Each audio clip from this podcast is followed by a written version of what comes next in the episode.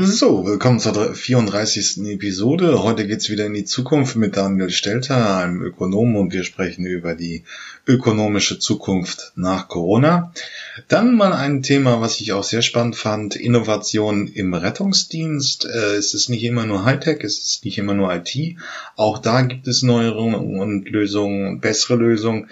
Dann geht's äh, zum Thema Bezahlen ohne Bargeld. Apple Pay kennen viele, aber es gibt auch neue Lösungen. Was ist eine Gentherapie? Es wird an der Börse diskutiert, es könnte ein sehr starker Durchbruch in der Medizin sein. Wir schauen uns das mal an und dann gucken wir nochmal auf die Mobilitätswende und jetzt besonders auf dem Land. Nicht immer nur Großstädte wollen keine Autos mehr haben, sondern was ist auf dem platten Land? Was gibt es da für neue Möglichkeiten? So, viel Spaß mit der Episode. Herzlich, dann sage ich herzlich willkommen bei den Zukunftsmachern. Heute begrüße ich Herrn Dr. Daniel Stelter und wir an der führende Ökonom Deutschlands und wir sind jetzt nun mit einer großen ökonomischen Krise 2020 bedient.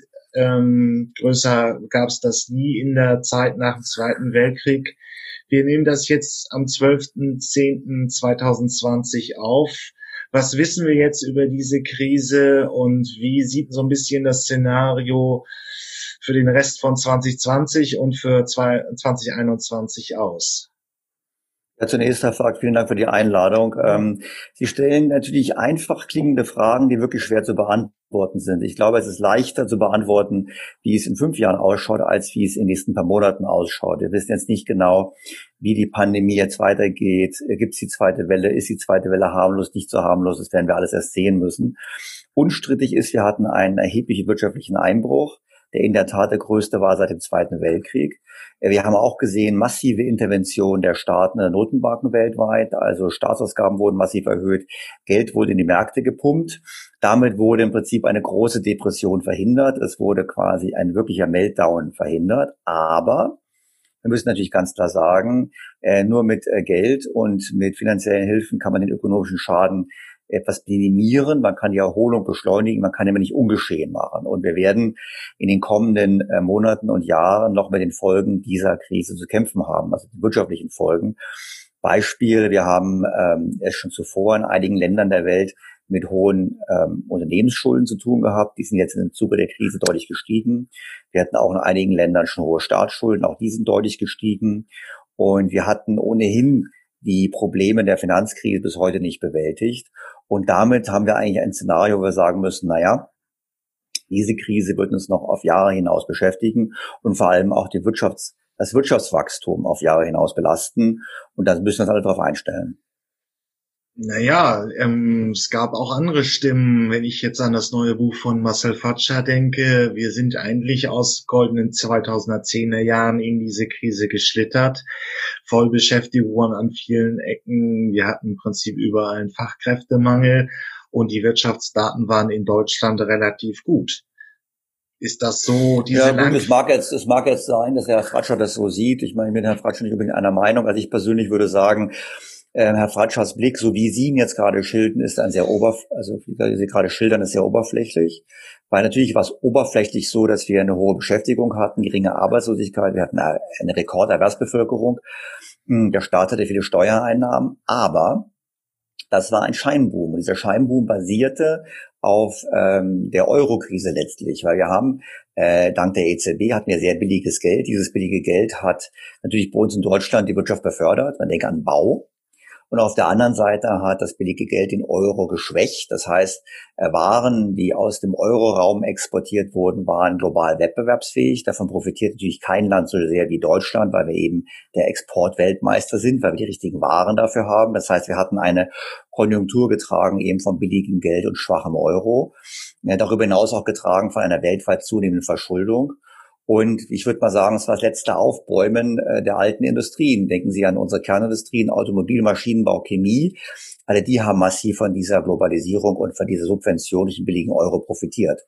Und insofern zeichnete sich bereits 2019 eigentlich ein Ende der Party ab, weil wir haben gesehen, dass die äh, Automobilindustrie bereits vorher Jobs und, und, und Kapazitäten verlagert hat aus Deutschland heraus. Wir haben gesehen, dass wir schon äh, ohne Corona knapp an einer Rezession vorbeigeschlittert sind. Das heißt, es war gar nicht so rosig. Und vielleicht noch Einsatz in den Staatsfinanzen. Auch das war ein, ich nenne es mal ein großes Märchen oder etwas eine Lüge, die schwarze Null.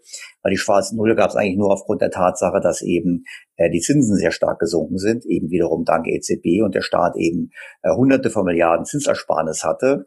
Gleichzeitig wegen der guten Konjunktur haben die Steuereinnahmen gesprudelt wie noch nie. Auch die prozentuale Anteil an Steuern ist noch umgegangen. Also wir haben nicht nur absolut mehr gezahlt, sondern auch relativ mehr abgedrückt an den Staat. Und die Politiker haben das nicht dazu genutzt, um hier vorzusorgen, zu investieren oder äh, Forschung voranzutreiben, sondern sie haben vor allem soziale Wohltaten verteilt. Und deshalb sehe ich Deutschland überhaupt nicht gerüstet für die Krise. Im Gegenteil, was jetzt vor uns liegt, ist eine, eine ganz schlimme Kombination aus zwei Faktoren. Wir haben zum einen, das drei Faktoren. Wir haben zum einen die ähm, Folgen von Corona. Wir haben zum anderen eine Strukturkrise in unseren Branchen, also Automobil. Und wir haben zum dritten noch die Herausforderungen jetzt ähm, wie, wie, wir auf den Klimawandel reagieren. Da gibt es ja den Wunsch der Politik, dort mit mehr Regulation, mit mehr Steuern, mit mehr Vorgaben einzugreifen. Und alle diese drei Faktoren werden die deutsche Wirtschaft stark belasten. Und äh, im Gegensatz zur Auffassung von Herrn Fratscher, nein, Deutschland hat die guten Jahre nicht genutzt, sich fit zu machen, sondern hat im Gegenteil den Wohlstand weiter unterminiert. Kann ich auch Werbung machen für ein Buch, also äh, Im 2018 erschien schon mein Buch Das Märchen vom reichen Land, eben weil es ein Märchen ist, weil wir eben nicht so reich sind. Und im kommenden Frühjahr erscheint dann mein neues Buch, wo ich im Prinzip sage, eigentlich, was müssten wir alles tun, um Deutschland fit zu machen, weil ich die Auffassung eben nicht so sehe, sondern wir haben ein grundlegendes Problem, vor dem wir stehen. Weil ich Ihnen eine ergänzende Faktor noch zugeben darf, ähm, das liegt auch an der Demografie. Wir erleben in diesem Jahrzehnt beginnend, im nächsten Jahrzehnt noch schneller, einen Rückgang der Erwerbsbevölkerung, bei gleichzeitig deutlichen Anstieg der Abhängigen, also der Rentner, für die nicht vorgesorgt wurde. Und wir haben darüber hinaus seit Jahren es schon in der Welt zu tun, in der die Produktivitätsfortschritte abnehmen. Also das, was Menschen pro Stunde erwirtschaften. Und in den letzten paar Jahren waren diese in Deutschland sogar ähm, negativ. Das heißt, wir haben zwar mehr Menschen beschäftigt, aber diese waren weniger produktiv. Und wenn es um Wohlstand geht, auch wenn es darum geht, Sozialstaat zu finanzieren, dann geht es um Produktivität. Und da schauen wir ganz schlecht aus. Also, wenn wir es jetzt nochmal auf eine Zahl verengen, wir haben jetzt im Sommer eine Ausweitung der Staatsverschuldung von vormals 60 auf 80 Prozent gehabt durch die Corona-Maßnahmen. Das ist nach einem breiteren Konsens der Ökonomen eigentlich unproblematisch, sofern die ähm, Zinsen niedrig bleiben. Aber mhm. diese kleinere Ausweitung ist halt schwierig zu sehen, weil wir einfach infrastrukturell meinetwegen auch in der Bildung, ähm, in der Digitalisierung sowieso unsere Hausaufgaben nicht gemacht haben in den 2010er Jahren und jetzt zwar immer noch nur 80 Prozent haben, das ist auch im europäischen Vergleich immer noch relativ wenig, nur äh, vor den großen Infrastrukturausgaben ist es kritisch zu sehen. Richtig, das ist vollkommen richtig. Also wir haben eben in der Tat, das habe ich auch mit der schwarzen Null, mit der Lüge auch äh, mit auch angesprochen, wir haben Geld ausgegeben für die falschen Dinge. Wir haben so getan, als würde die Party ewig dauern. Das könnten wir vor Kraft nicht laufen. Und wir haben in der Tat einen Rückstau an Investitionen von, von öffentlicher Seite schon vor Corona gehabt von ungefähr 450 Milliarden. Und es ist auch richtig, dass die Staatsverschuldung eigentlich kein Problem ist. Sie war vorher kein Problem, ist jetzt doch kein Problem. Im Gegenteil, ich würde ja dafür plädieren, dass wir sogar noch mehr Staatsschulden machen, um vor allem den Bürgern zu helfen. Weil sie müssen eins sehen, ähm, was mich immer sehr stark stört bei der Diskussion, wir haben halt immer beispielsweise Italien, wenn wir an Europa denken, da heißt es immer, ja, Italiener müssen helfen, der Staat ist so verschuldet. Was gerne vergessen wird, ist, dass die Italiener signifikant höhere Privatvermögen haben ähm, als die Deutschen und weniger Schulden. Und wenn man genauer hinschaut, stellt man fest, ja, das liegt nicht daran, dass bei uns alles bei den Reichen ist, also die Verteilungsfrage, sondern es liegt einfach bei uns daran, dass eben die Mittelschicht nichts hat. Ähm, unsere Reichen sind nicht reicher als die italienischen Reichen oder die französischen Reichen, aber unsere Mittelschicht ist ärmer. Und eigentlich finde ich, da sollte der Staat was machen. Und ich habe einmal vorgeschlagen, der Staat sollte für jeden 25.000 Euro leihen. Nee, nicht leihen, schenken. Äh, und zwar an dieses dann Geld dann im Altersfonds investieren, wo wir global investieren. Das wäre vernünftig. Und wenn Deutschland das machen würde, hätte der deutsche Staat immer noch weniger Schulden als die äh, Nachbarländer, denen wir immer helfen sollen im Rahmen der Solidarität. Das heißt, es liegt schon vieles im Argen. Und ähm, ich würde sagen, wenn es ums Thema Zukunftsmacher geht, würde ich einfach mal sagen, naja, die mag es in diesem Podcast geben, ähm, aber die gibt es sicherlich nicht in der Regierung in Deutschland. Die haben seit Jahren an alles gedacht, nur nicht an die Zukunft ein bisschen harsches Urteil. Also ist eigentlich nichts auf dem Weg gebracht worden, was sinnvoll ist. Wir denken an die Elektromobilität. Ähm, auch die KI-Strategie ist da. Blockchain ist da. Es sind eigentlich schon ein paar äh, Zukunftsthemen gesetzt worden. Ja gut, aber die sind ja nicht von uns gesetzt worden. Also mal ganz ehrlich. Also in Berlin sage ich immer, in Berlin, ich, ich wohne ja in Berlin, in Berlin ist Bildung alle fünf Jahre ein großes Thema auf den Wahlplakaten der Parteien. Ansonsten passiert nichts. Ähm, wir haben äh, Digitalisierung Digitalisierung haben wir seit Jahren auf den Plakaten der Parteien, es passiert nichts. Ähm, die Bundeskanzlerin hat 2009 ausgerufen, Bildungsrepublik Deutschland, es passiert nichts. Also es ist halt so, alle Zukunftsthemen eignen sich für Reden, aber es wird nichts gemacht. Und darum finde ich, mein Urteil ist noch sehr höflich. Ich persönlich finde als Bürger dieses Landes, dass die Politik seit Jahren ihre Hausaufgaben nicht macht und stattdessen ähm, glaubt, ähm, wir wären ja so ein reiches Land und könnten uns allen möglichen Quatsch leisten, sage ich jetzt mal. das können wir eben nicht, äh, weil bei uns eben die demografische Entwicklung schlecht ist und gleichzeitig wir ähm, die Produktivitätsfortschritte nicht mehr haben, auch wegen der schlechten äh, Bildung und vor allem auch wegen der Frage, was wird überhaupt dann hinterher studiert zum Beispiel. Und das dann noch gepaart mit der Tatsache, dass unsere Kernindustrien, unsere Schlüsselindustrien vor Niedergang stehen, muss ich einfach sagen, das schaut nicht gut aus. Und das muss man ganz offen anerkennen. Und ich glaube, was jetzt meine große Sorge ist jetzt ja, dass die Politiker ähm, vor, ähm, vor Kraft nicht mehr laufen können jetzt in Corona. Da gibt's die Wumms, den Wumms, da gibt's die Bazooka und dann sagt es ja, wer wir gespart haben, stimmt ja nicht, das ist ja unser Geld, was da äh, der Staat gespart hat, das ist ja nicht ein Leistung der Politiker. Und wie gesagt, sie haben ja gar nicht wirklich Geld gespart. Ähm, und sich dann hinstellen, sie können alles regeln. Und wenn Herr Altmaier dann sagt, ja, ich mache jetzt einen Klimapakt, wo ich äh, festlege, äh, wer wann wie viel CO2 spart, äh, und das auf Jahresscheibe runtergebrochen und das verbindet mit einer Klima- und Wirtschaftsgarantie, dann habe ich mal so flapsig gesagt nach dem Motto, naja, da waren aber die Planwirtschaftler in der DDR, waren da, da echt Amateure noch dagegen mit dem, was heute Herr Altmaier glaubt tun zu können. Und darum würde ich schon sagen, wir sind auf einem ganz, ganz falschen Wege und wir haben dringenden Bedarf, in die Zukunft zu investieren. Das ist was ganz anderes. Das heißt eben vor allem Forschung, Innovation, bessere Bildung, bessere Infrastruktur, sowohl analog wie digital. Das sind die Themen. Und da hat die Politik nachhaltig versagt. Ähm, wir hatten, Sie hatten die Zahl gesagt, 450 Milliarden ist der Stau an, in, an Investitionen. Das ist für Nicht-Ökonomen ungefähr ist der Bundeshaushalt so circa bei 360 Milliarden im Jahr. Bisschen mehr, bisschen weniger. Ähm, wo würden Sie das investieren? Also für die ja gut, das, Zukunft. Ja, das ist ja, ich, ich zitiere jetzt eine Studie, die gemacht wurden. Da geht es halt um die, es beginnt mit, mit, mit, mit einfach der Sanierung der Autobahn. Das beginnt mit der Investition in die, in die Bahn, damit die Bahn schneller ist, besser funktioniert, ähm, dass sie im Prinzip einen Beitrag leisten kann zum Klimaschutz.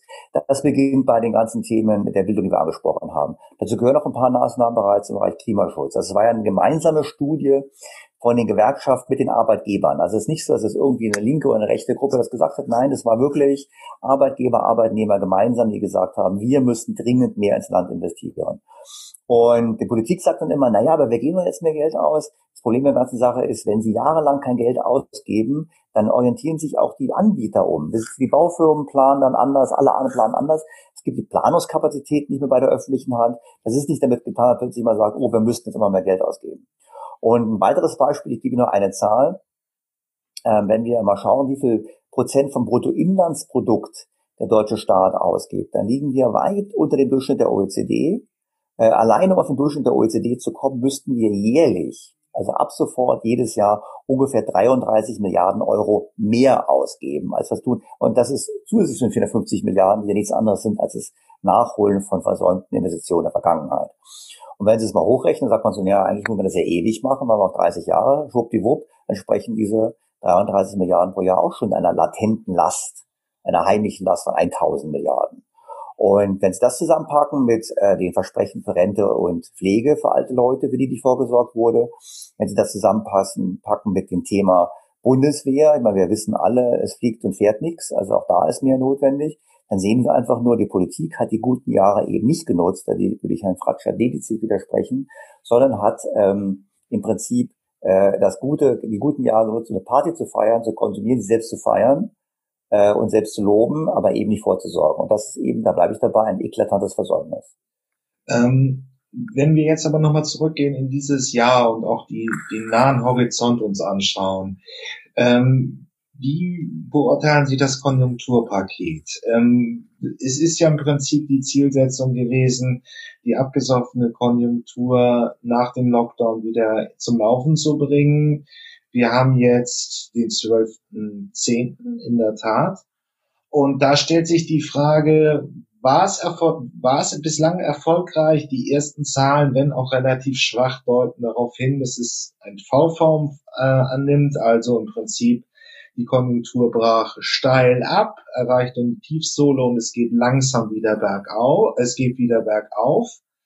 Ähm, ist es momentan eine gute Lösung gewesen, das Konjunkturpaket so zu machen, wie es gemacht worden ist? Also es, fangen wir erstmal an. Ich glaube, es gibt in der Tat eine schnelle Erholung. Also das Basic-Szenario ist dieses V, wobei ich immer von einer gespiegelten Wurzel spreche. Wir hatten einen starken Einbruch, wir haben eine rasche Erholung. Ich glaube aber, die letzten 20 Prozent der Erholung werden viel länger dauern. Wissen Sie, deshalb dieses, dieses, diese Wurzel, weil ich ja sage, dass es dann wie so eine Wurzel langsam nach oben geht, wird eine Weile dauern. Ohne die Konjunkturmaßnahmen wäre natürlich die Wirtschaft noch stärker kollabiert und vor allem hätten wir eine Welle an Konkursen erlebt. Einfach deshalb, weil ganz normal ist, wenn Unternehmen plötzlich keine Einnahmen mehr haben, dann haben sie sehr schnell Schwierigkeiten, ihre finanziellen Verbindlichkeiten abzukommen.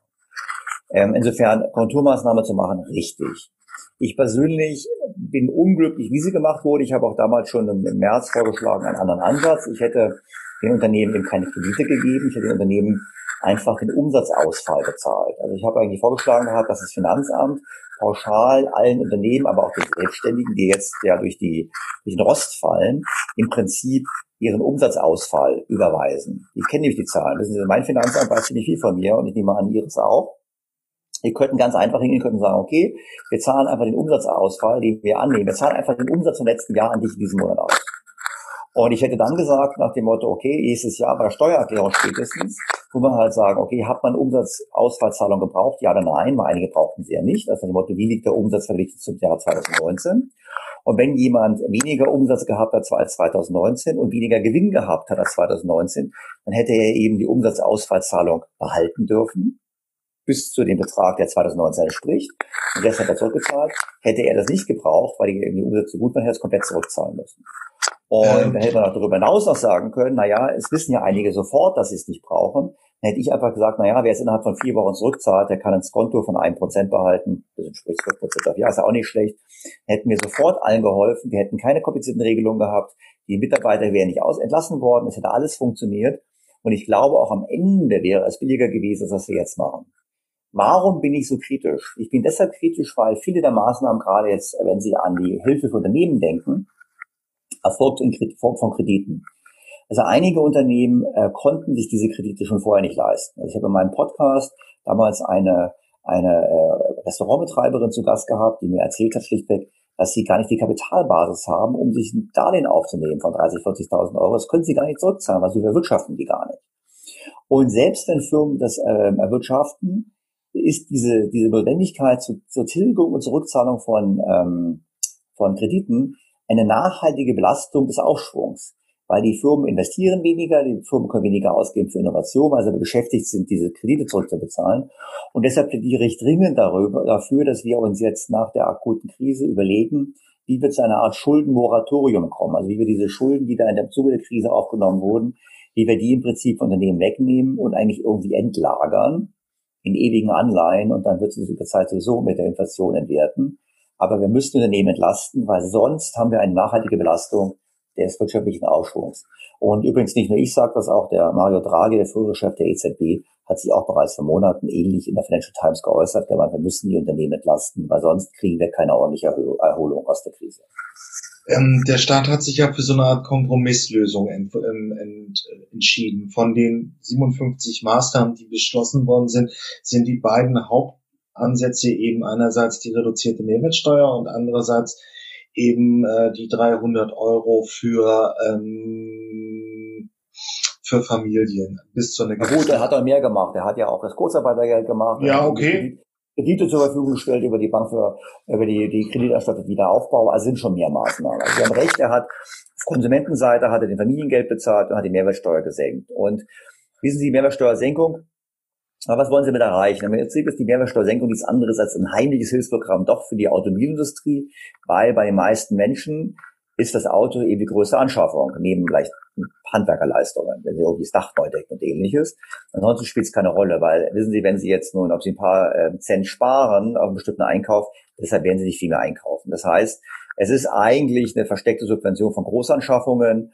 Kann man machen, muss man nicht machen. Wenn man wirklich die Konjunktur hätte ankurbeln wollen, hätte man eben, das habe ich in meinem Buch auch vorgeschlagen, hätte man eben äh, Konsumgutscheine gegeben, weil Konsumgutscheine den Vorteil haben, dass man sie mit einem Verfallsdatum versehen kann, dass die Menschen wirklich das Geld ausgeben müssen. Aber wie gesagt, ich glaube, wir haben gar nicht mal so sehr die, die Notwendigkeit der kurzfristigen Nachfragestimulierung, sondern wir haben eben eher das Problem, wie sichern wir nachhaltige Arbeitsplätze? Das ist zum einen das Thema der Entschuldung der Unternehmen und zum anderen fehlt uns eigentlich eine Antwort auf den Strukturwandel, weil wir sind ja fragt, wenn Sie jetzt gucken an die ganzen Bekanntmachungen von Entlassungen, das sind ja nicht nur Corona-Maßnahmen, das sind ja vor allem auch Strukturmaßnahmen. Weil, wissen Sie, die Lufthansa baut ähm, Personal ab. Warum? Weil man davon ausgeht, dass der Flugverkehr eben auf Jahre hinaus nicht das, äh, das Vor-Corona-Niveau erreicht. Und übrigens, ich erinnere daran, vor Corona war der dringende Wunsch auch vom Klimagesichtspunkten her, wir sollten alle weniger fliegen. Also eigentlich muss man sagen, das ist eine Strukturkrise, da wird es weniger Nachfrage geben. Automobil ist das andere Beispiel. Wenn wir jetzt alle sagen, wir müssen Elektro fahren, äh, selbst wenn es den deutschen Anbietern gelingt, die Wende zu vollziehen, wissen wir, dass Elektroautos viel weniger Menschen brauchen, um sie zu bauen. Und darüber hinaus brauchen sie, sind sie viel weniger wartungsbedürftig, weil sie eben weniger wegliche Teile haben. Das heißt, es ist ganz klar, selbst wenn die Branche überlebt, gibt es viel weniger Arbeitsplätze. Und die gehen gerade verloren. Und das ist deshalb so schade und so traurig, weil das meistens, also im Automobilbereich, mit die bestbezahlten Arbeitsplätze sind im verarbeitenden Gewerbe. Und das sind die großen Fragen, vor denen wir stehen. Und da ist es völlig egal, weil Familien jetzt mal 100 Euro mehr oder weniger zahlt und Mehrwertsteuer senkt. Und auf diese Fragen hat die Politik eben keine Antwort, weil sie noch gar nicht erkennt, welche enorme Bedrohung sich da ähm, abzeichnet für unser aller Wohlstand. Gut, bei dem Thema Konsumgutschein, der in der Tat aufgeführt wird, wäre es aber auch ein sehr großes Bürokratiemonster gewesen, oder? Also nein, nein, das, nein, das stimmt. Das ist wieder die Frage, wie sie es machen. Wenn sie hingehen und einfach ähm, über das Finanzamt, das ist, ist so, wir haben alle eine Steuernummer. Das ist, kriegen wir, kriegen wir ja schon zur Geburt. Und äh, in dieser Steuernummer kann man auch hingehen und kann ähm, äh, was äh, Konsumgutscheine zukommen lassen. Ich glaube, diese Bürokratiemonster gewesen wäre. Und man hätte es auch allen Bürgern auszahlen können. Ich hätte aber gar nicht unterschieden zwischen dem Einkommensmillionär und dem Hartz-IV-Empfänger. Ich hätte einfach beim Einkommensmillionär dann gesagt, wie beim Kindergeld auch, dass diese Zahlung bekommen, die nehmen wir jetzt mal gleich wieder Steuer wieder weg. Also man hätte es ganz klar ähm, einfach gestalten können. Ich glaube eher, es war die, ähm, der Unwille der Politik in diese Richtung zu gehen, weil, ähm, wissen Sie, es ist auch manchmal so, die, welche Maßnahmen, welche Maßnahmen kann ich im Prinzip auch als Politiker äh, mehr Einfluss behalten. Und da sind sicherlich so Mehrwertsteuer und ähnliche Dinge äh, naheliegender als so grundlegende Dinge, die eigentlich den Bürgern die Freiheit geben, zu sagen, ich mache was, was ich will. Weil nochmal, ich bin der Auffassung, Mehrwertsteuersenkung für den Kauf eines Sportwagens ist nett, aber ist nicht richtig massenwirksam. Ein Konsumgutschein äh, ist massenwirksam. Und das hätte ich für besser gehalten. Gut. Ähm, wie geht, ähm, aber wir haben also im Prinzip geht es ja bei Ihnen darum, grundsätzlich mit ein paar Nuancen, ist das jetzige beschlossene Paket passabel? Es sieht nach einer relativ schnellen Erholung aus. Aber wo sind die großen Zukunftsbaustellen? Also der Automobilsektor, jetzt ging es gerade auch durch die Medien, 100.000 Entlassungen äh, sind geplant. Ist das wirklich ein Versagen der Politik oder hätte die Autoindustrie nicht einfach schon vor fünf, sechs Jahren klar in Richtung Elektromobilität gehen sollen? Also jetzt fangen wir erstmal damit an. Erstmal, selbst wenn es, also es ist, es ist sicherlich nicht ein alleiniges Versagen der Politik. Es gehen wir erstmal ganz kurz einen Schritt zurück und sagen, mir ist eigentlich mal egal, wer daran Schuld hat. Das Problem ist, wir haben alle damit ein Problem. Also wer glaubt, ach, das trifft, trifft nur die Autoindustrie und mich nicht als Zuhörer von unserem Podcast, unserem Gespräch, der irrt sich, weil die Multiplikatoren Multiplikatoreffekte, so nennen es Ökonomen, aus der Automobilindustrie auf die Gesamtwirtschaft erheblich sind. Ja, wenn gut bezahlte Jobs wegfallen, dann trifft es das alle, egal ob wir in der Branche arbeiten oder nicht. Jetzt kommen wir zur Ursache. Ja, Sie können natürlich sagen, die Unternehmen hätten früher umsteuern müssen. Nur dazu sagen, die Politik hat vor Jahren den Verkehrssektor ausgeklammert beim Zertifikatehandel für CO2. Wir wissen ja, Energie ist zum Beispiel schon mal Zertifikatehandel drin, Luftverkehr ist ein Zertifikatehandel drin. Das hat auch gewirkt. Dort wurden bereits Maßnahmen auch ergriffen, um den Energieverbrauch und den CO2-Ausstoß zu senken. Aber man hat damals Gebäude und Verkehr außen vor gelassen und Überraschung, Überraschung, in beiden Bereichen haben wir nicht so große Fortschritte erzielt. Das Zweite ist, dann hat die, hat die, die Politik gerade in Deutschland jahrelang auf den Diesel gesetzt. Das war ja die große Wunderwaffe gegen CO2, weil wir wissen, dass Dieselautos weniger verbrauchen und deshalb sie ähm, weniger CO2 ausstoßen. Und dann hat man aber plötzlich gesagt, oh, oh, da ist aber Feinstaub und man hat es verbunden mit immer stärkeren Auflagen und letztlich ist es so, die Industrie hätte den Finger heben müssen und sagen müssen, pass mal auf, diese Auflagen werden wir erreichen, aber nicht in eurer Zeitvorgabe. Das führt mich zum Elektroauto. Das Elektroauto ist überlegen. Es ist, wenn wir, wenn Sie mit Ökostrom es betreiben, ist es auch sicherlich ähm, ähm, umweltfreundlicher. Es hat auch weniger Energieverluste ähm, als die Verbrennungsmotoren. Das heißt, Elektroauto wird kommen. Es wird wahrscheinlich aber andere Möglichkeiten geben. Gerade für längere Strecken eignet sich das Elektroauto nicht unbedingt, sondern eher für kürzere Strecken. Ähm, nur die Frage ist, was ist die Zeit, der Zeithorizont, in dem es kommt? Und wenn wir jetzt sagen würden, ja, wir machen jetzt einen Umstieg in den nächsten 10 bis 15 Jahren, hat das ganz andere Wirkungen auf die Industrie, als wenn wir sagen, wir machen es in den nächsten 10 Jahren. Und das ist, was jetzt gerade passiert. Wir haben im Prinzip versucht, die Politik einen Prozess, der sowieso kommt, quasi übers Knie zu brechen. Und damit verschärft es die Krise, unnötig, verschärft die Politik die Krise unnötigerweise. Also, nein, die Industrie ist daran nicht unschuldig, um Gottes Willen, aber die Politik trägt auch mal eine Mitschuld. Und ich finde es eben fatal, wenn eben bei uns so die Schulter gezuckt wird und gesagt wird, naja, das ist nun mal diese Anpassung. Und die Politiker sind ja auch nicht, wissen Sie, wenn Herr, wenn Herr Laschet dann nach, nach, nach Aachen reist und sich beschwert, dass Continental das Reifenwerk schließt, ja, was denn nun? Will er die Arbeitsplätze haben oder möchte er die, die, den Umstieg haben? Und äh, wenn die Politiker sagen, ja, die Automobilmarkt in Europa muss sich halbieren und wir sollen alle quasi sozusagen, man soll nur Autos fahren von der Größe eines Smarts, ich konziere mal ein bisschen mit Batterie, kann man machen. Da darf man sich nicht wundern, dass die Arbeitsplätze in den Werken, wo ähm, Geländewagen und große Limousinen hergestellt werden, wegfallen. Das ist nun mal, man kann nicht A und B haben. Ich glaube, der Umbau ist richtig, verstehen Sie mich nicht falsch. Nur wenn wir jetzt sagen, wir wollen den CO2-Ausstoß reduzieren, dann dürfte es andere Bereiche geben in der Wirtschaft, gerade im Gebäudebereich, wo wir mit viel weniger finanziellem Aufwand einen viel größeren CO2-Effekt erzielen. Und das ist das, was ich kritisiere. Ich würde halt sagen, äh, wenn Sie einen CO2-Preis machen, entscheidet der Markt selber darüber, wo es am effizientesten ist, CO2 zu sparen. Und dann werden im Prinzip die Dinge, die aufwendiger sind und mehr kosten, kommen halt später. Aus Klimaschutzgesichtspunkten ist es völlig egal, wo man das CO2 spart. Aber unsere Politiker denken halt, sie wüssten es besser und sie müssten vor allem Symbolpolitik betreiben. Und für mich gehört es ein bisschen, dieser beschleunigte Umstieg auf Elektro gehört für mich ein bisschen in die Kategorie Symbolpolitik leider mit erheblich realwirtschaftlichen Folgen. Ähm, das sollten wir vielleicht mal einen Punkt auch für den Laien äh, nochmal etwas genauer auseinandernehmen.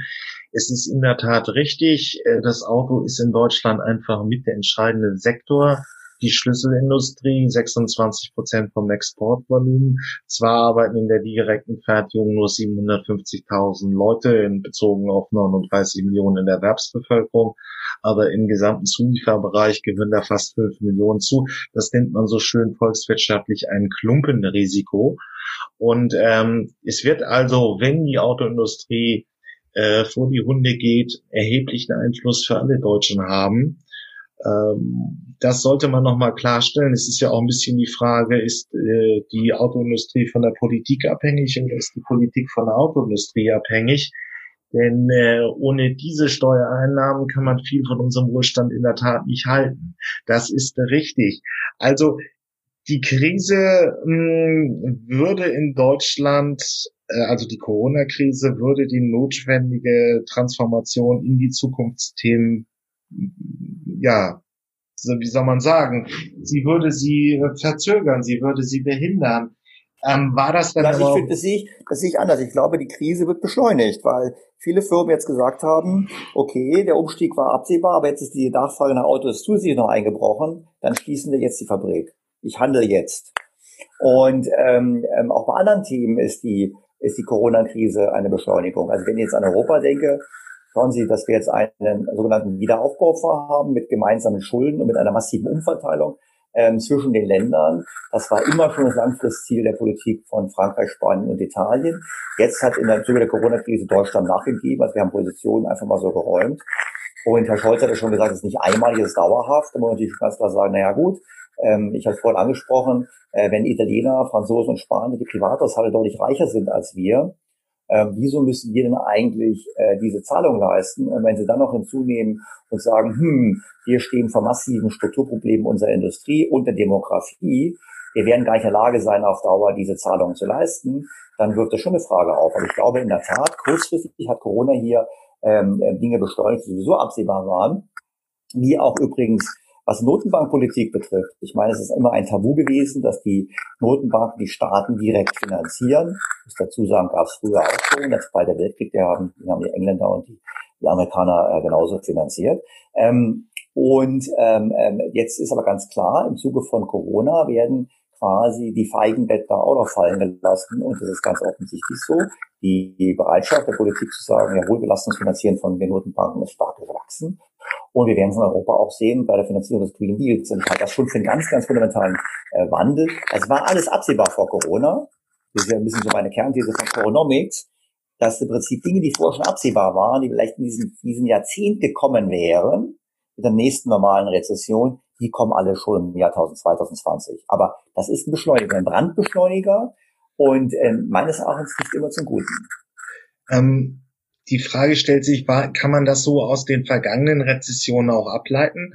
Also ich habe es äh, bei Frau Möslein äh, in Anfang März eben auch gehört, gerade nach der Finanzkrise hat Deutschland massiv ähm, den Forschungssektor ausgeweitet. Das fanden alle anderen Europäer bewundernswert. Ist also praktisch ein, also so ein Szenario auch für die Nach-Corona-Zeit sehr plausibel anzunehmen?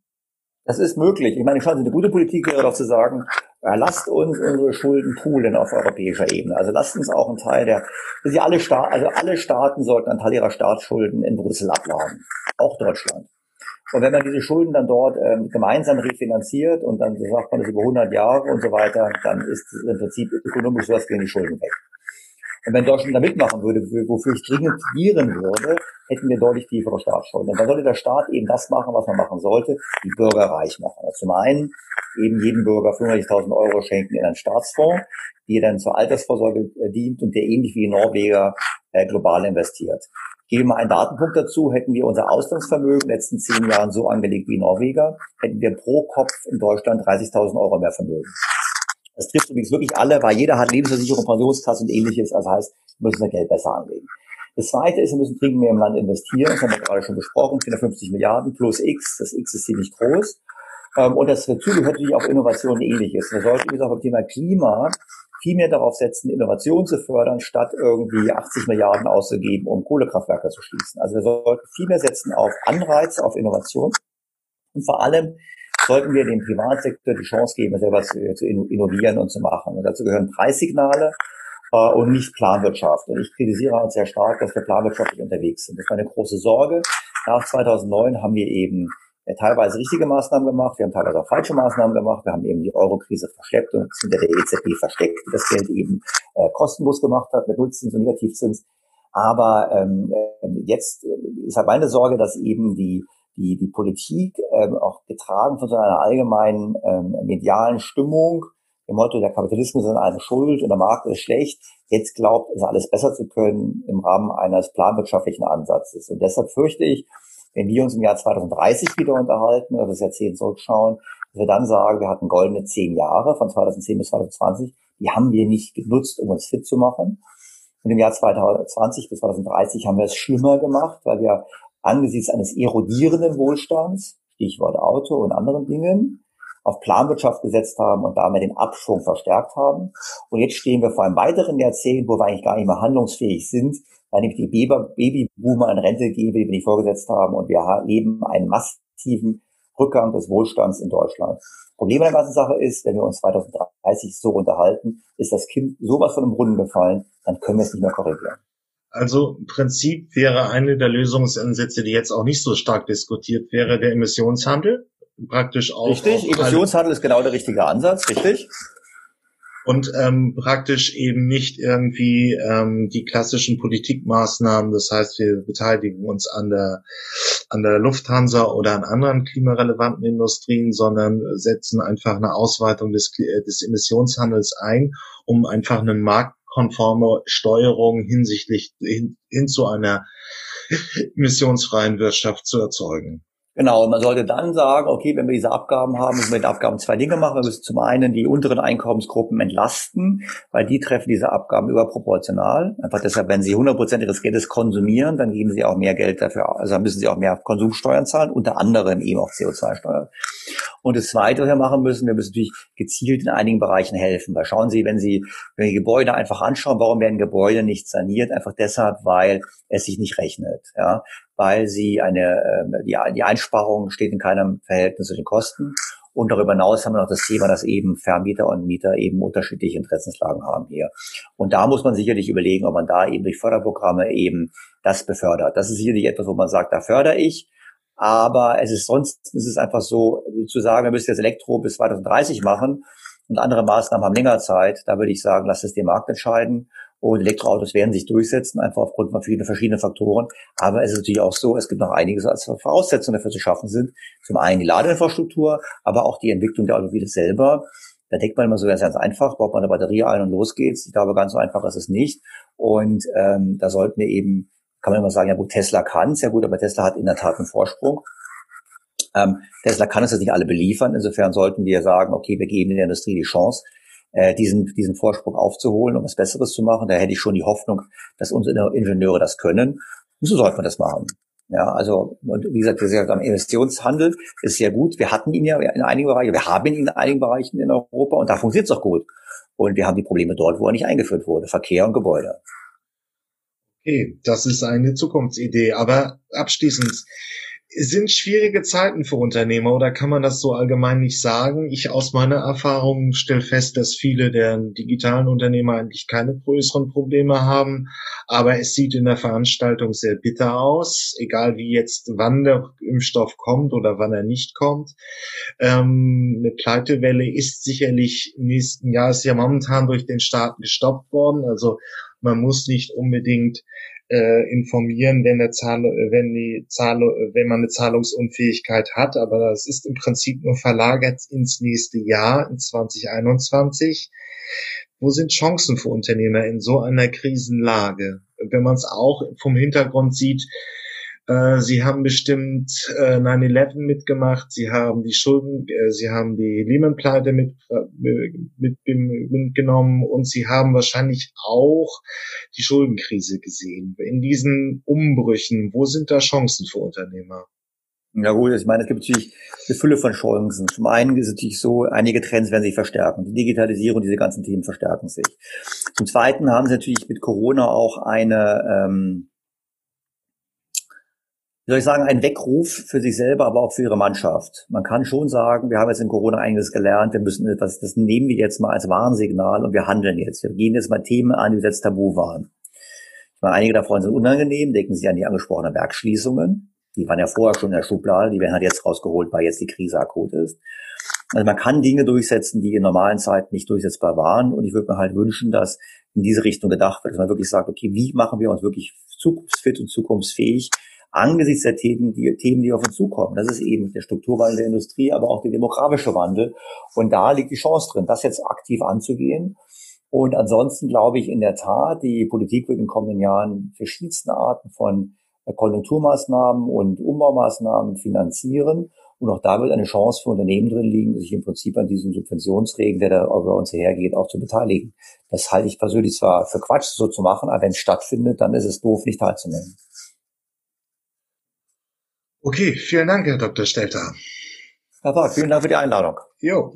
Ja, was geht in dem Rettungsdienst? Ähm, ja, wir haben die erste Geschichte vom SWR. Das ist ein, ein schönes äh, Kommunikationstool, das uns gleich erklärt wird, mit dem man einfach Rettungsfahrten besser organisieren kann. Also wenn ein, äh, wo ist die passende Unfallchirurgie für genau den Patienten verfügbar? Das wird dann schon über eine zentrale Leitstelle besser organisiert und für lästiges Herumtelefonieren fällt im Jahr 2019 dann endlich weg. Das Problem ist natürlich wie in Deutschland häufiger die Kleinstaaterei oder den deutschen Föderalismus, hier wie Das ist ein Fall und wenn man dann eben ähm, zur Spezialklinik auf dem im anderen Bundeslandes will, gibt es dann schon wieder Kommunikationsprobleme und hier müssen halt eben auch verschiedene Organisationen, also Krankenhäuser miteinander zusammenarbeiten. Diese kommen. Bei schweren Unfällen können Minuten über Leben und Tod entscheiden. Deshalb müssen die Retter ihre Patienten auch so schnell wie möglich in die Klinik bringen. Und das ist leichter gesagt als getan, denn hinter vorgehaltener Hand wird berichtet, dass sich Kliniken offenbar gerne dafür drücken, Betten für Notfallpatienten freizuhalten. Die Folge? Die Notärzte müssen da oft mühsam herumtelefonieren, um ihre Patienten unterzubringen. In Rheinland-Pfalz ist jetzt Schluss damit. Dafür hat Guido Scherer gesorgt. Er weiß, dass jede Minute zählt. Guido Scherer hat lange als Notarzt auf dem Rettungshubschrauber gearbeitet. Wenn in der Mainzer Uniklinik ein Notruf einging, war die Besatzung sofort auf den Beinen. Wir rennen nach oben zur, zur Landeplattform, steigen im Hubschrauber ein. Innerhalb von einer Minute ist die Maschine auch startklar und hebt ab. Durchschnittliche Eintreffzeit würde ich sagen, hier in der Region sieben bis acht Minuten maximal. Am Einsatzort geht es meist schnell weiter. Den Verletzten stabilisieren, in den Hubschrauber bringen. Sie könnten sofort wieder los, Richtung Klinik. Jedoch und dann stand der Hubschrauber erstmal rum. Dann ist eben häufig die Frage, wo kann ich diesen Patienten hinbringen? Damit er sofort versorgt werden kann. Denn die Leitstelle, die den Hubschrauber anweist, muss erstmal eine geeignete Klinik finden. Für einen polytraumatisierten Patienten, männlich, ca. 50 Jahre. Ja. Also Unfallchirurgie positiv, CT könnte. Das kann dauern, vor allem bei Schwerverletzten. Nicht überall ist alles Nötige frei. Die Leitstelle musste bisher reihum Kliniken abtelefonieren. Unterdessen zehrte das Warten im Hubschrauber an den Nerven.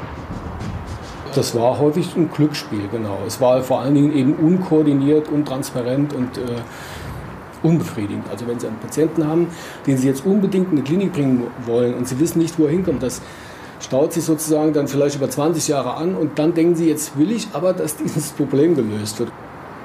Auch darum bewarb sich Guido Scherer für das Amt des ärztlichen Leiters des Rettungsdienstes. Ein Funktionärsposten mit Kontrollfunktion in Rheinhessen. Scherer legte los. Ein einfaches System musste her, damit Leitstellen nicht mehr herumtelefonieren müssen, sondern gleich klar ist, welche Kapazitäten wo frei sind.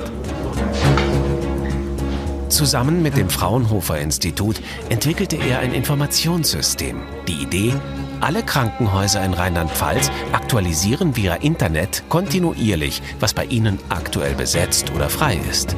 Sind die nötigen Einrichtungen grün geschaltet, dann kann die Leitstelle dem Rettungsteam sofort sagen, dorthin. Universitätsmedizin kann angeflogen werden. Ein entscheidender Zeitgewinn. Der Arzt im Hubschrauber telefoniert dann direkt mit der Klinik, nur noch um Details zu klären. Die Pflicht, nun dauernd die Auslastung zu melden, begeisterte die Kliniken allerdings nicht, so Scherer.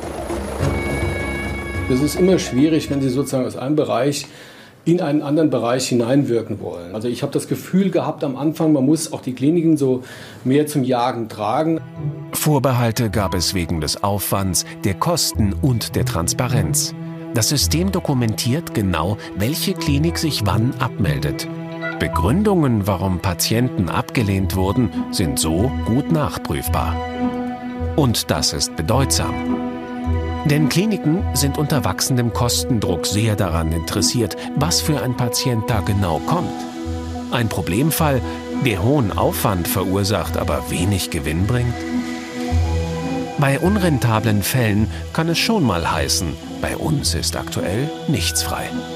Ich will das nicht unterstellen, aber natürlich ist klar, die Klinik muss eben sagen, sie kann ein Schädelhirntrauma versorgen, zum Beispiel unabhängig davon, ob der konkrete Patient, der dann kommen wird, 80 ist oder 18, ob der sozusagen aufwendig in der Versorgung ist oder weniger aufwendig in der Versorgung ist. Guido Scherer konnte dann ein Gesetz mitgestalten, das die Kliniken zur freundlichen Mitwirkung an dem Projekt verpflichtet. Seit 2011 ist das System online.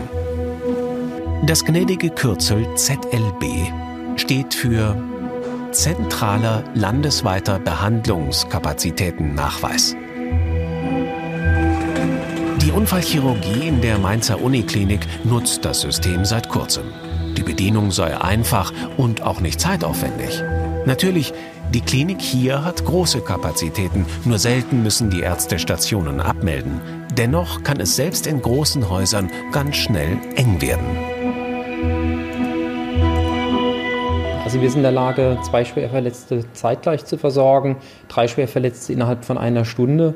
Wenn es zu Massenanfall von Patienten kommt, dann sind wir sicherlich auch an der Grenze. Und dann ist so ein System sinnvoll, um einfach ähm, vor Ort schnell entscheiden zu können, wo fünf oder acht Patienten hinverteilt werden. Kleinere Krankenhäuser mit weniger Kapazitäten müssen öfter ab- und anmelden. Sie spüren den Zusatzaufwand schon. Die Dokumentation der Abmeldungen zeigt jedenfalls deutlich, ob Ressourcen gut genutzt werden. Das wirkt auch disziplinierend. Also indem wir Transparenz geschaffen haben, indem klar war, dass derjenige, der jetzt eine Versorgung sozusagen abmeldet, dass auch im Nachhinein auch der Vorgesetzte des Arztes zum Beispiel gucken konnte, wann war denn die Abteilung abgemeldet. Alleine das hat schon dazu geführt, dass die Abmeldungen, die früher häufig waren, insbesondere nachts oder am Wochenende, dass diese Abmeldungen drastisch äh, gesunken sind. Rheinland-Pfalz ist hier Vorreiter. An den Landesgrenzen stößt das System daher auch an seine Grenzen. Sucht die Mainzer Leitstelle eine Klinik im hessischen Wiesbaden, müssen die Mitarbeiter immer noch telefonieren. Ebenso die Disponenten in Ludwigshafen, wenn sie auf der anderen Rheinseite in Baden-Württemberg suchen. Stellt uns eure News einmal vor. Wird auch wieder gefragt. Auch da zieht natürlich Kommunikations-, Internet und Technik ein. Ähm, und die werden besser verzahnt mit den, äh, mit, mit den Kliniken, so dass halt einfach die, der Informationsfluss, äh, Erstaufnahme des Patienten ähm, zum ähm, und dann eben hin zur, zur auf, zum aufnehmenden Krankenhaus verbessert wird. Auf der anderen Seite gibt es auch noch schlichtweg einfach simple Ergonomie. Also die, die äh, Rettungssanitäterin, die wir gleich hören, beklagt sich eben über unpraktische Anordnung von den ganzen Gefäßen, die im Rettungswagen sind. Ähm, und ähm, das wird in zukünftigen Modellen geändert, soll geändert werden. Ähm, zweitens mal ähm, dann eben auch, dass noch mehr Hightech in die Rettungswagen kommt, also Ultraschall, bessere Untersuchungsverfahren direkt am äh, in der Erstversorgung, also die goldene erste Stunde, dieser extreme Zeitdruck, der im Rettungsdienst herrscht, dass wirklich ähm, sofort bei Notaufnahme ähm, richtig behandelt wird, um die Chancen auf Heilung möglichst zu steigern, wird eben noch mehr genutzt, weil schon im Rettungswagen und nicht erst in der Klinik äh, die nötige Untersuchungstechnik bereitsteht. Soll europäisch verbindlich werden, das kriegt Euronews, sagt Euronews jedenfalls. Ähm, und finde ich ist auch eine wichtige Sache. Okay, bei schweren Unfällen können Minuten über Leben und Tod entscheiden. Deshalb müssen die Retter ihre Patienten auch so schnell wie möglich in die Klinik bringen. Und das ist leichter gesagt als getan. Denn hinter vorgehaltener Hand wird berichtet, dass sich Kliniken offenbar gerne dafür drücken, Betten für Notfallpatienten freizuhalten. Die Folge? Die Notärzte müssen da oft mühsam herumtelefonieren, um ihre Patienten unterzubringen. In Rheinland-Pfalz ist jetzt Schluss damit. Dafür hat Guido Scherer gesorgt. Er weiß, dass jede Minute zählt. Guido Scherer hat lange als Notarzt auf dem Rettungshubschrauber gearbeitet. Wenn in der Mainzer Uniklinik ein Notruf einging, war die Besatzung sofort auf den Beinen. Wir rennen nach oben zur, zur Landeplattform, steigen im Hubschrauber ein. Innerhalb von einer Minute ist die Maschine auch startklar und hebt ab. Durchschnittliche Eintreffzeit würde ich sagen, hier in der Region sieben bis acht Minuten maximal. Am Einsatzort geht es meist schnell weiter. Den Verletzten stabilisieren, in den Hubschrauber bringen. Sie könnten sofort wieder los, Richtung Klinik. Jedoch. Und dann stand der Hubschrauber erstmal rum. Dann ist eben häufig die Frage, wo kann ich diesen Patienten hinbringen? Damit er sofort versorgt werden kann. Denn die Leitstelle, die den Hubschrauber anweist, muss erstmal eine geeignete Klinik finden. Für einen polytraumatisierten Patienten, männlich, ca. 50 Jahre. Ja. Also Unfallchirurgie positiv, CT könnte. Das kann dauern, vor allem bei Schwerverletzten. Nicht überall ist alles Nötige frei. Die Leitstelle musste bisher reihum Kliniken abtelefonieren. Unterdessen zehrte das Warten im Hubschrauber an den Nerven. Das war häufig ein Glücksspiel, genau. Es war vor allen Dingen eben unkoordiniert, untransparent und äh, unbefriedigend. Also wenn Sie einen Patienten haben, den Sie jetzt unbedingt in die Klinik bringen wollen und Sie wissen nicht, wo er hinkommt, das staut sich sozusagen dann vielleicht über 20 Jahre an und dann denken Sie, jetzt will ich aber, dass dieses Problem gelöst wird. Auch darum bewarb sich Guido Scherer für das Amt des ärztlichen Leiters des Rettungsdienstes. Ein Funktionärsposten mit Kontrollfunktion in Rheinhessen. Scherer legte los. Ein einfaches System musste her, damit Leitstellen nicht mehr herumtelefonieren müssen, sondern gleich klar ist, welche Kapazitäten wo frei sind. Zusammen mit dem Fraunhofer Institut entwickelte er ein Informationssystem. Die Idee, alle Krankenhäuser in Rheinland-Pfalz aktualisieren via Internet kontinuierlich, was bei ihnen aktuell besetzt oder frei ist. Sind die nötigen Einrichtungen grün geschaltet, dann kann die Leitstelle dem Rettungsteam sofort sagen, dorthin. Universitätsmedizin kann angeflogen werden. Ein entscheidender Zeitgewinn. Der Arzt im Hubschrauber telefoniert dann direkt mit der Klinik, nur noch um Details zu klären. Die Pflicht, nun dauernd die Auslastung zu melden, begeisterte die Kliniken allerdings nicht, so Scherer. Es ist immer schwierig, wenn Sie sozusagen aus einem Bereich in einen anderen Bereich hineinwirken wollen. Also ich habe das Gefühl gehabt am Anfang, man muss auch die Kliniken so mehr zum Jagen tragen. Vorbehalte gab es wegen des Aufwands, der Kosten und der Transparenz. Das System dokumentiert genau, welche Klinik sich wann abmeldet. Begründungen, warum Patienten abgelehnt wurden, sind so gut nachprüfbar.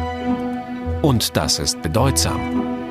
Denn Kliniken sind unter wachsendem Kostendruck sehr daran interessiert, was für ein Patient da genau kommt. Ein Problemfall, der hohen Aufwand verursacht, aber wenig Gewinn bringt? Bei unrentablen Fällen kann es schon mal heißen, bei uns ist aktuell nichts frei. Ich will das nicht unterstellen, aber natürlich ist klar, die Klinik muss eben sagen, sie kann ein Schädelhirntrauma versorgen, zum Beispiel unabhängig davon, ob der konkrete Patient, der dann kommen wird, 80 ist oder 18, ob der sozusagen aufwendig in der Versorgung ist oder weniger aufwendig in der Versorgung ist. Guido Scherer konnte dann ein Gesetz mitgestalten, das die Kliniken zur freundlichen Mitwirkung an dem Projekt verpflichtet. Seit 2011 ist das System online. Das gnädige Kürzel ZLB steht für Zentraler landesweiter Behandlungskapazitätennachweis. Die Unfallchirurgie in der Mainzer Uniklinik nutzt das System seit kurzem. Die Bedienung sei einfach und auch nicht zeitaufwendig. Natürlich, die Klinik hier hat große Kapazitäten, nur selten müssen die Ärzte Stationen abmelden.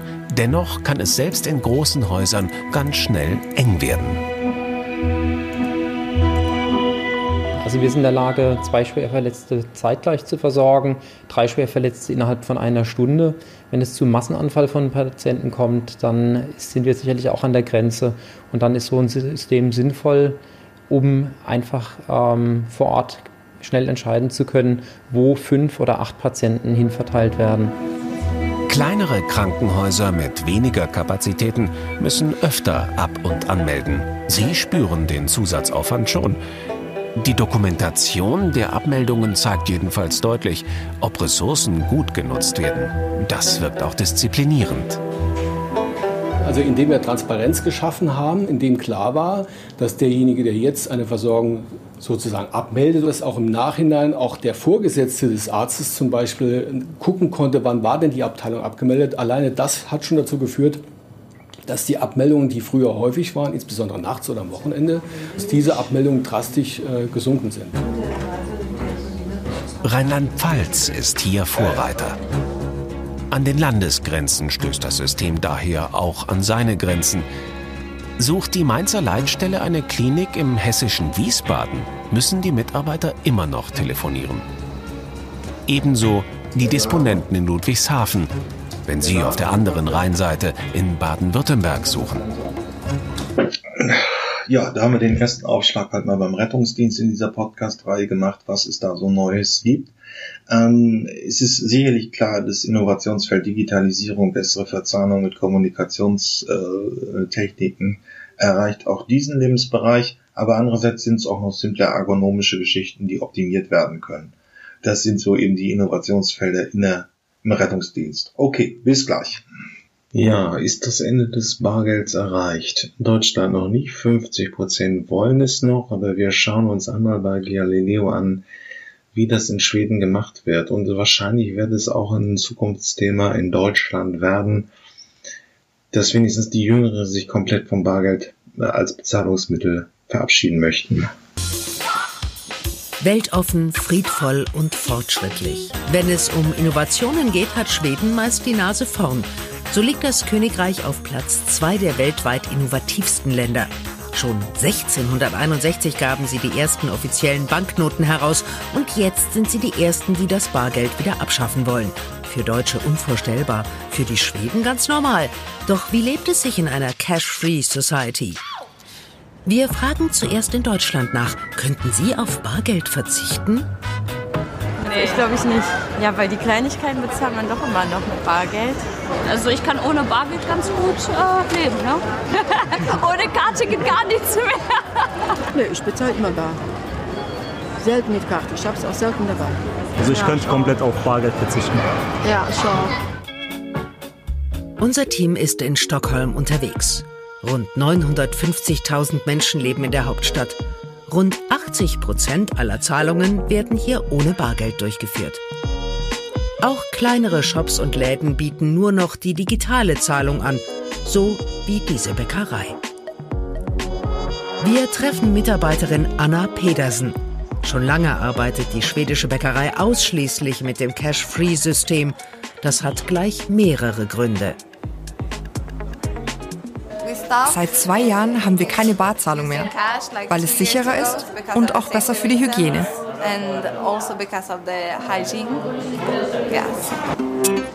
Für die Kunden ist das längst normal. In der Bäckerei gibt es nicht mal ein Schild, das darauf hinweist, dass man hier mit Bargeld nicht weit kommt. Ich glaube, dass Schweden sehr bald komplett auf Bargeld verzichtet und eine bargeldlose Gesellschaft wird. Nicht weit von der Bäckerei findet unser Team ein Lebensmittelgeschäft. Hier mit Karte zu zahlen ist auch für uns Deutsche nichts Ungewöhnliches. Doch dieser Supermarkt ist schon seit der Eröffnung 2015 cash-free. Geschäftsführer Johannes Kulberg erklärt, warum. Es kostet sehr viel Geld, das, das ganze System mit, mit, mit Bargeld zu, zu haben. Und in äh, Retail zählt jede Krone oder jeder Euro, jeder Cent. Äh, und wenn ich bessere Bedingungen bekommen kann mit der Bank, ja, dann, dann nehme ich das. Ich finde es persönlich, ich habe kein Bargeld gehabt seit mehreren Jahren. Die Banken unterstützen also das bargeldlose System. Außerdem scheint das Zahlen ohne Münzen und Scheine schnell zu gehen. Wir stoppen die Zeit. Drei Leute in zwei Minuten, obwohl diese Kunden die PIN-Nummer eingeben. Ein zeitlicher Gewinn? Ja, das geht schneller, ist einfacher. Und bald werden wir auch kontaktlos und so weiter werden. Alles geht schneller.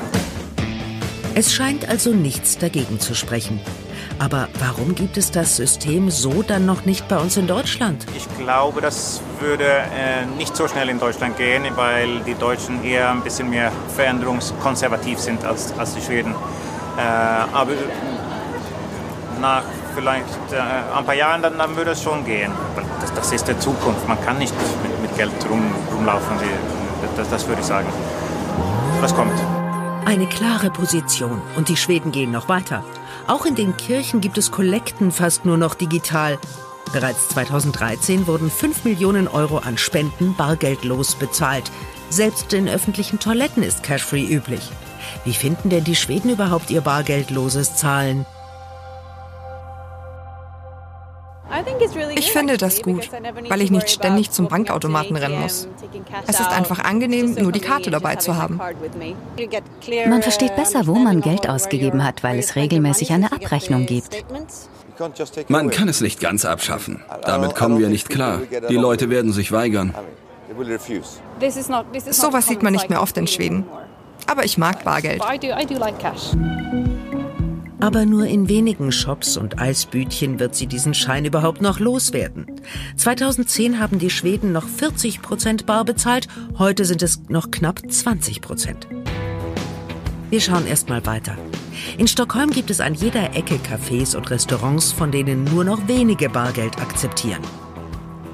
In diesen Brunch Club gehen auch viele Touristen. Zahlungsform trotzdem ausschließlich digital. Das leckere Menü ist aber nicht nur für Kartenzahler zugänglich.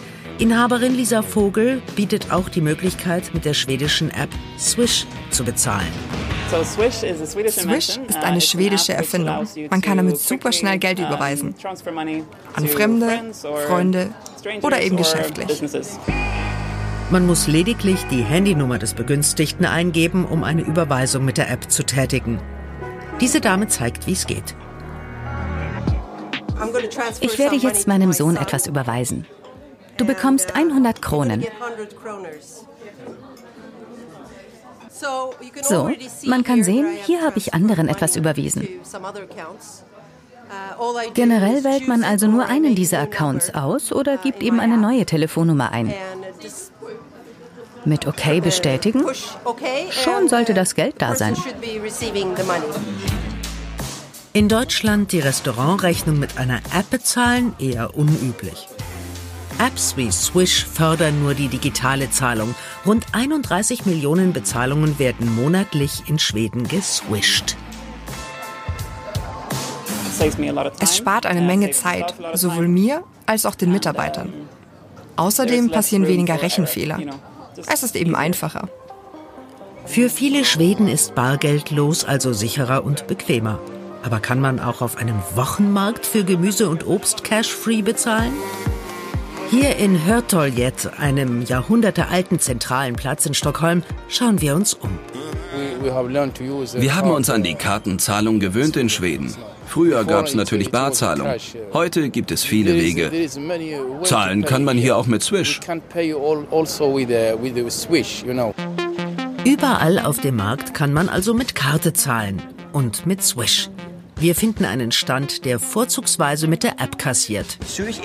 Swish ist gut für mich und mein Unternehmen. Es ist einfach die schnellste Art, untereinander Geld auszutauschen. Das ist schön, kein Geld zu haben.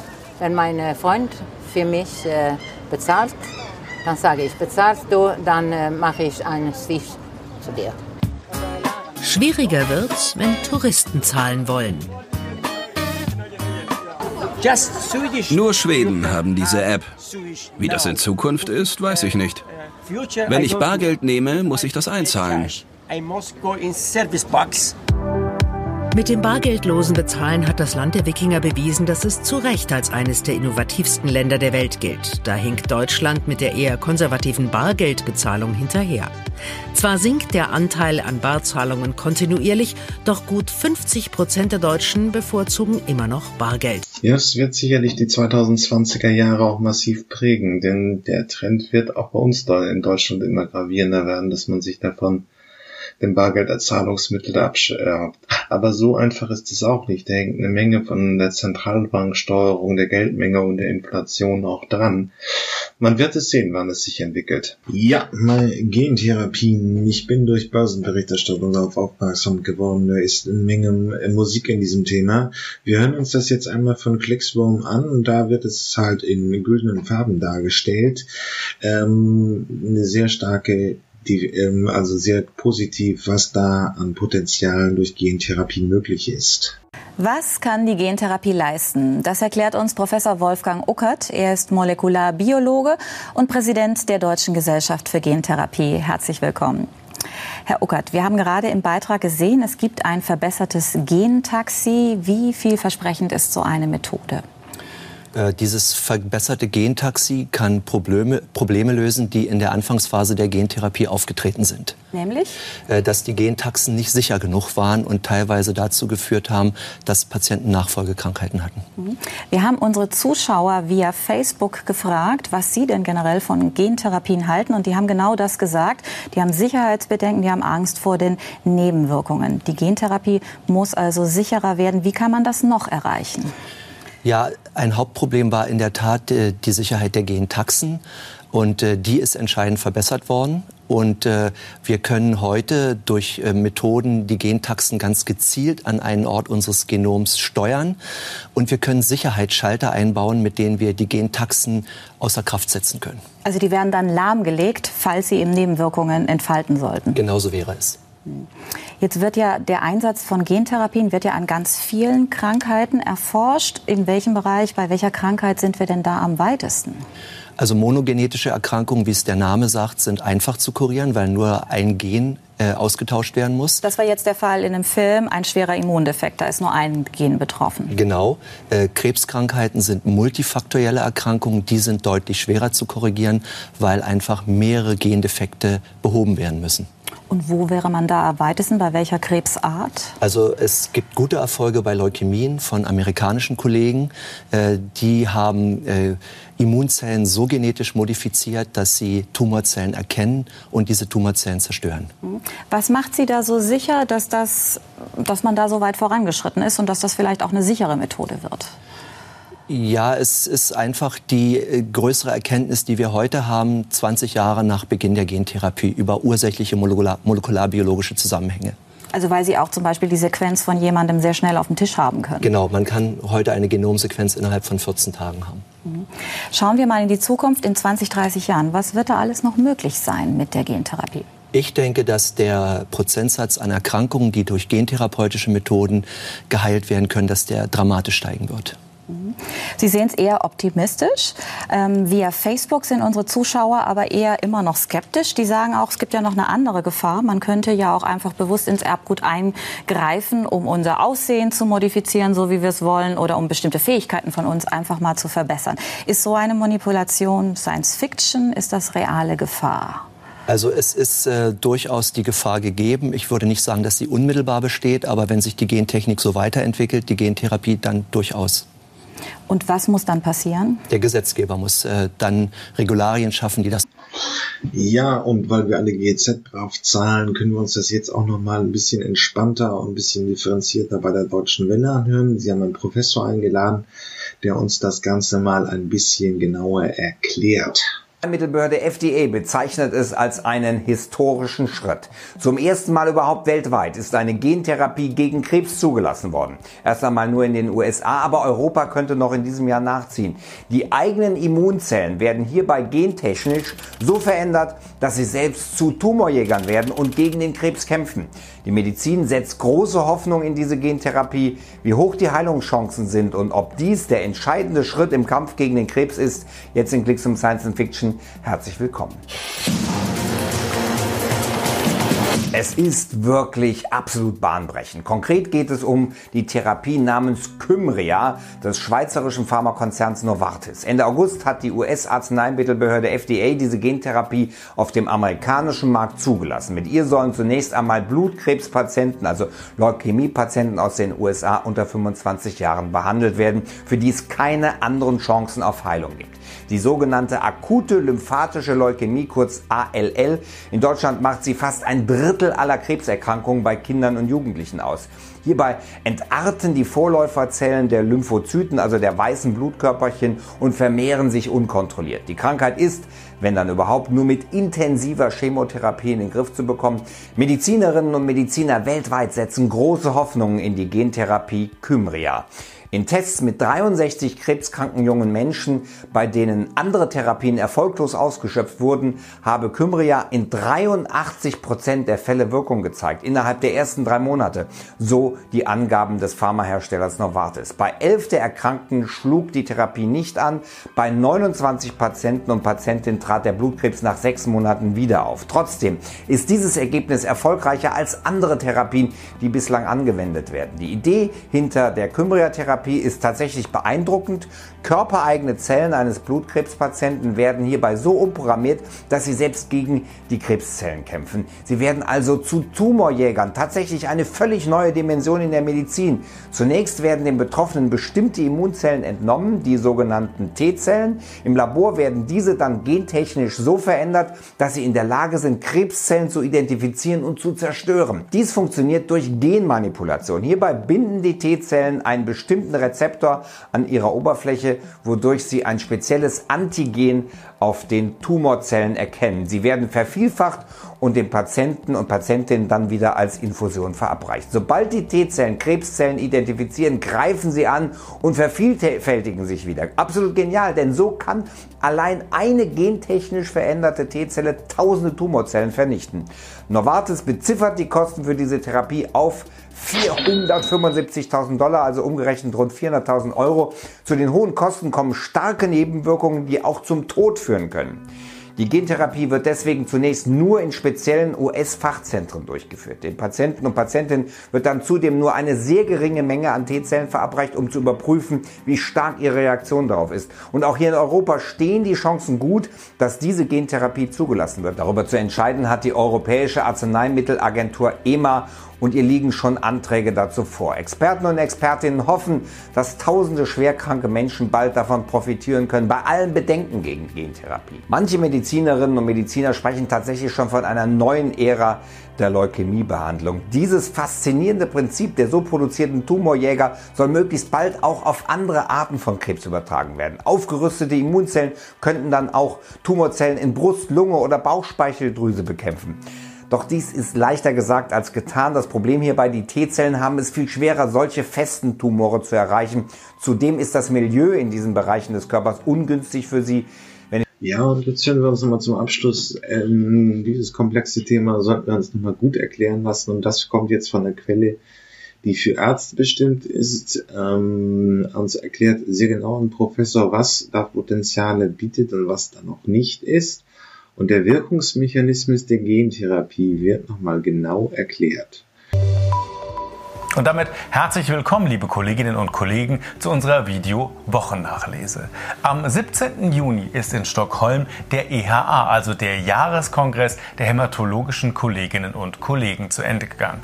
In diesem Jahr eines der Highlights, mal wieder könnte man sagen, vielleicht sogar das Highlight, die KT-Zelltherapie. Also T-Zellen, die dem Körper entnommen werden, dann gentechnisch verändert, wieder in den Organismus zurückkommen und dann Immunzellen im Grunde enttarnen und schließlich zerstören können. Vielleicht eine echte Revolution, meint auch Professor Dr. Peter Borchmann. Es ist ein Highlight auf diesem Kongress wie auf den letzten Kongressen.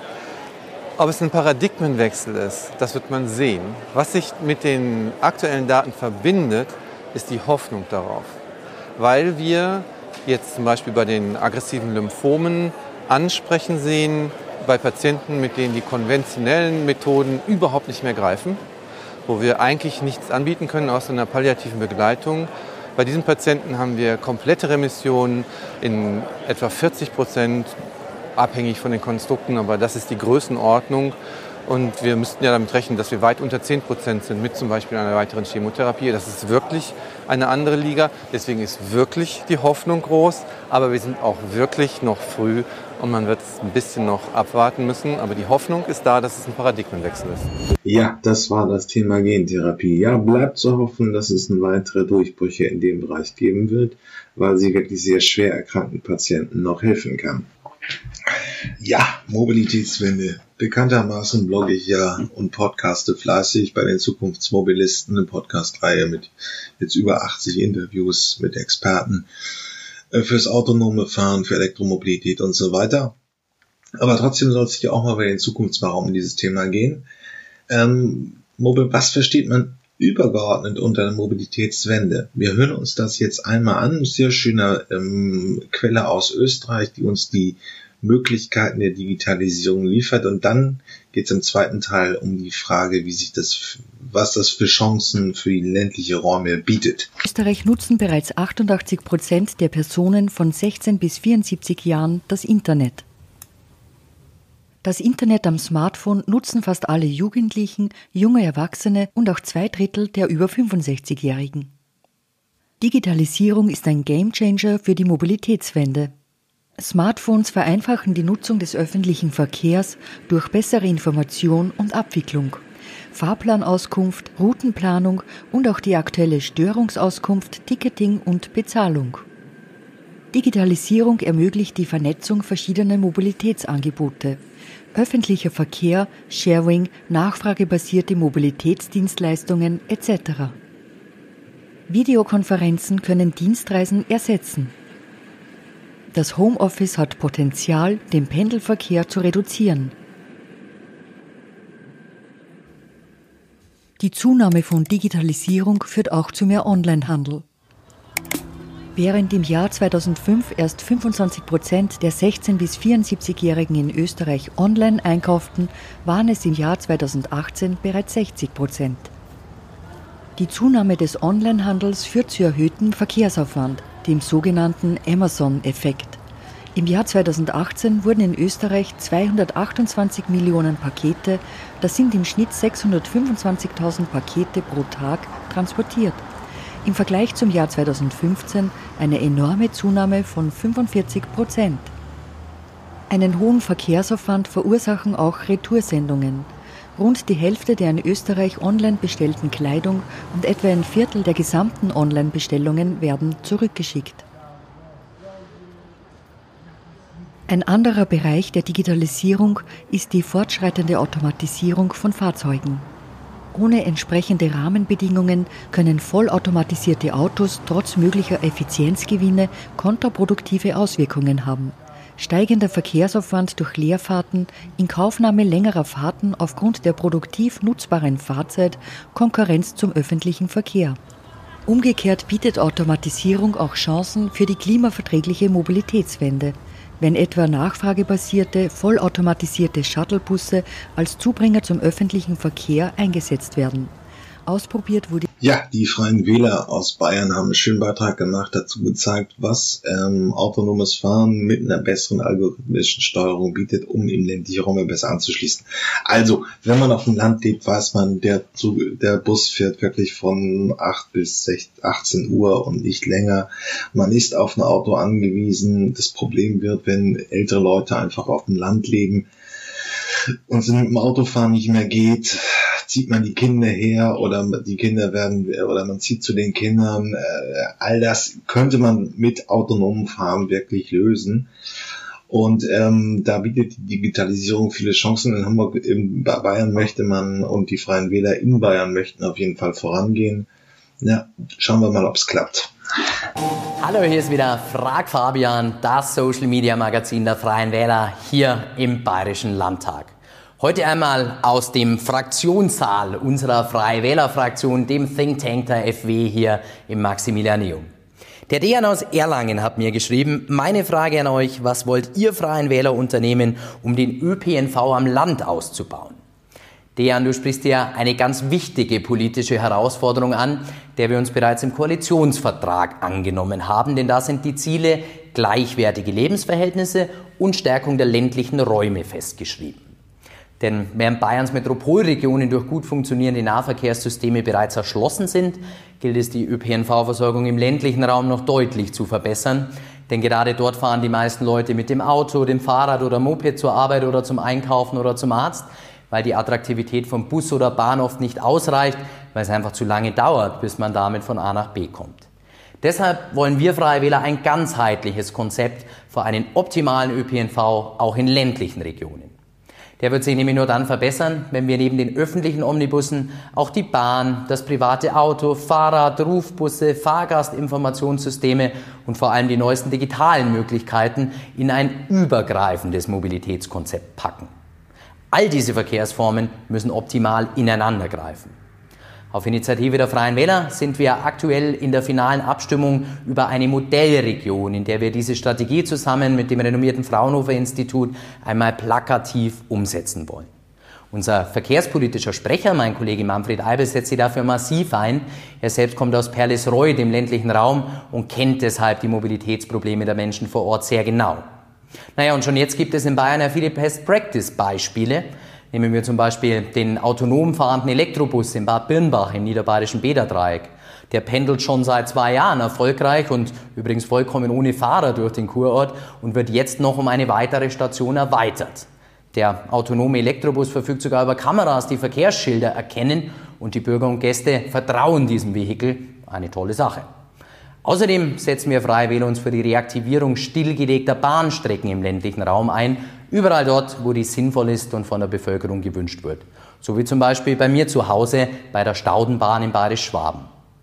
Neben der erforderlichen Infrastruktur hängt unser Erfolg beim ÖPNV aber auch davon ab, wie wir bei der Digitalisierung vorankommen. Denn gerade digitale Vernetzung macht einen attraktiven Takt und optimiert die Umsteigeverbindungen trotz geringer Nachfragedichte möglich, ohne dass uns dabei die Kosten über den Kopf steigen. Das alles ist natürlich auch im Sinne unserer Klimaziele. Welche Frage habt ihr an mich? Schreibt sie einfach unten ins Kommentarfeld. Ich kümmere mich drum und beantworte sie demnächst an dieser Stelle. Frag Fabian gibt es auch nächste Woche wieder. Bis dahin euch allen viele Grüße aus dem Maximilianeum und eine gute Zeit. Ja, es wird weiter ein Thema werden. Wann kommen die ersten automatisierten Shuttles, äh, um die Landbevölkerung besser mobil zu halten? Ja, das war's mit den Zukunftsmachern diese Woche. Ähm, hat mich mir hat Spaß gemacht ähm, und wenn ihr irgendwelche Themenvorschläge, Ideen, Ideen habt oder einen Interviewpartner sucht, meldet euch einfach unter jürgen.fahrt.elektroautovergleich.org. Ähm, sonst bewertet mich gut, das wäre nett. Äh, und bis zum nächsten Mal. Tschüss.